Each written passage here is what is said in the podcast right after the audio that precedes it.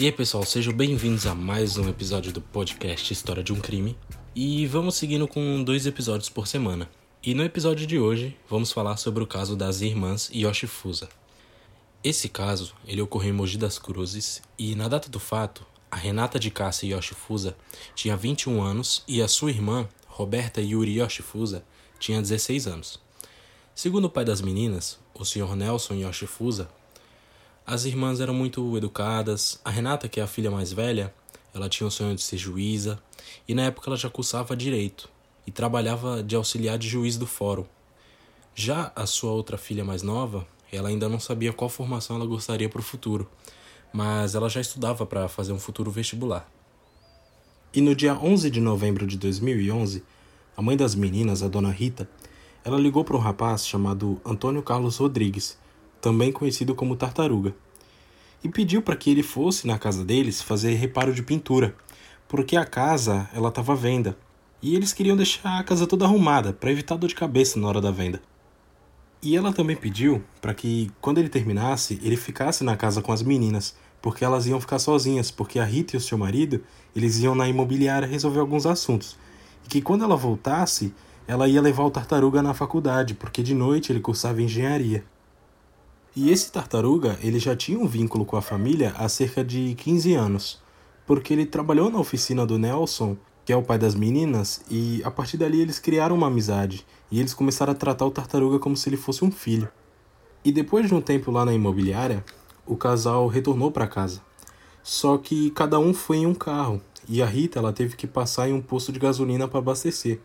Então o Nelson ele já quis ir direto para casa. E quando ele chegou em casa, ele se deparou com o tartaruga cheio de sangue e com o celular na mão ligando para a polícia. E naquela hora, o Nelson simplesmente não entendeu nada que estava acontecendo. E ele perguntou se ele tinha caído da escada ou algo do tipo, porque ele estava fazendo serviço de pintura. E o tartaruga estava assustado e ele simplesmente disse: Vai ver as suas filhas. E quando ele entrou na casa, ele viu sangue espalhado por todos os lados. E a maior quantidade vinha da cozinha, e quando ele se aproximou de lá, ele se deparou com as suas duas filhas esfaqueadas, uma no chão da cozinha e a outra em cima da mesa. E naquele momento Nelson ficou desesperado. Ele começou a gritar pela perda das suas filhas. E foi quando um vizinho ele começou a ouvir os gritos do Nelson. E ele chegou a falar que os vidros da casa começaram a tremer com o barulho dos gritos. E ele correu para a casa do seu Nelson e chegando lá ele chama a ambulância e a polícia. Depois do Nelson ter visto toda aquela cena, ele resolveu ligar para um amigo dele, que é um delegado Francisco Del Ponte. E ele foi rapidamente até a casa da família e também viu toda aquela cena. E ele começou a fazer as investigações. E ele foi até o hospital onde o tartaruga estava, para poder entender o que realmente aconteceu ali.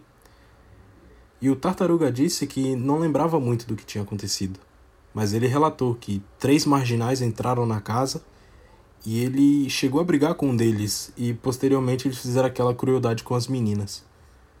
Só que o delegado, ele não estava convicto com aquilo. Porque ele estava achando muito estranho, porque as lesões que o tartaruga tinha era leve em comparação com a das meninas. E a casa, ela não teve nenhum pertence roubado. Então, ele começou a suspeitar do tartaruga. E o delegado chegou a conversar com o Nelson sobre o caso e disse que o tartaruga era o suspeito, e rapidamente o Nelson se revoltou, dizendo que nunca seria o tartaruga, porque ele era como se fosse um filho para a família. E durante a conversa do Nelson e o delegado, ele disse que na casa, naquele dia, tinha mais pessoas. Tava a empregada e o piscineiro também.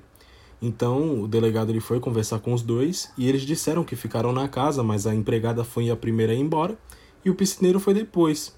Ou seja, na hora do crime só tava o tartaruga e as meninas. E já no dia seguinte, o delegado pensando em uma possível fuga do tartaruga, ele foi novamente no hospital onde ele estava, só que ele foi acompanhado de um juiz e um advogado. E ele questionou novamente sobre o caso, se ele lembrava de algo que tinha acontecido, e foi ali que ele confessou que cometeu o crime. Ele relatou como tudo aconteceu, ele disse que foi para cima da irmã mais velha, a Renata, e esfaqueou ela no sofá da casa e levou ela para a mesa da cozinha. E a Roberta, ela não escutou nada porque ela estava no segundo andar da casa jogando videogame com um fone de ouvido num volume alto. Mas por algum motivo ela desceu e ela viu a sua irmã morta. E momentaneamente ela tentou fugir da casa, mas infelizmente ela não conseguiu e o tartaruga também esfaqueou. Agora eu fico imaginando como que ficaram os pais das meninas, porque eles jamais iriam acreditar que alguém tão próximo ia praticar um crime como esse. Para vocês terem uma ideia de como o tartaruga era próximo da família, o Nelson pagava a faculdade de engenharia dele.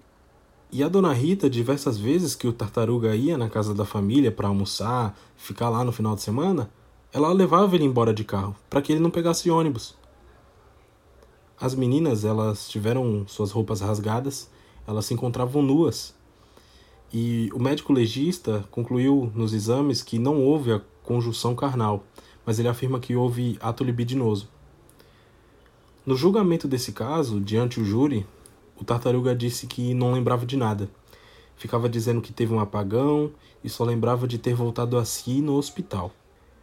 Mas no dia seguinte ele disse que estava lembrando de como aconteceu e ele começou a contar a história. E ele também disse que quando viu Nelson chegando na casa, ele se abaixou na garagem e ele começou a se cortar para ele fingir que foi agredido no assalto. O Nelson, ele acredita que se ele não tivesse gritado quando ele viu as suas filhas, ele provavelmente também estaria morto pelo tartaruga. Ele ia matar todo mundo e todos iam acreditar na versão dele.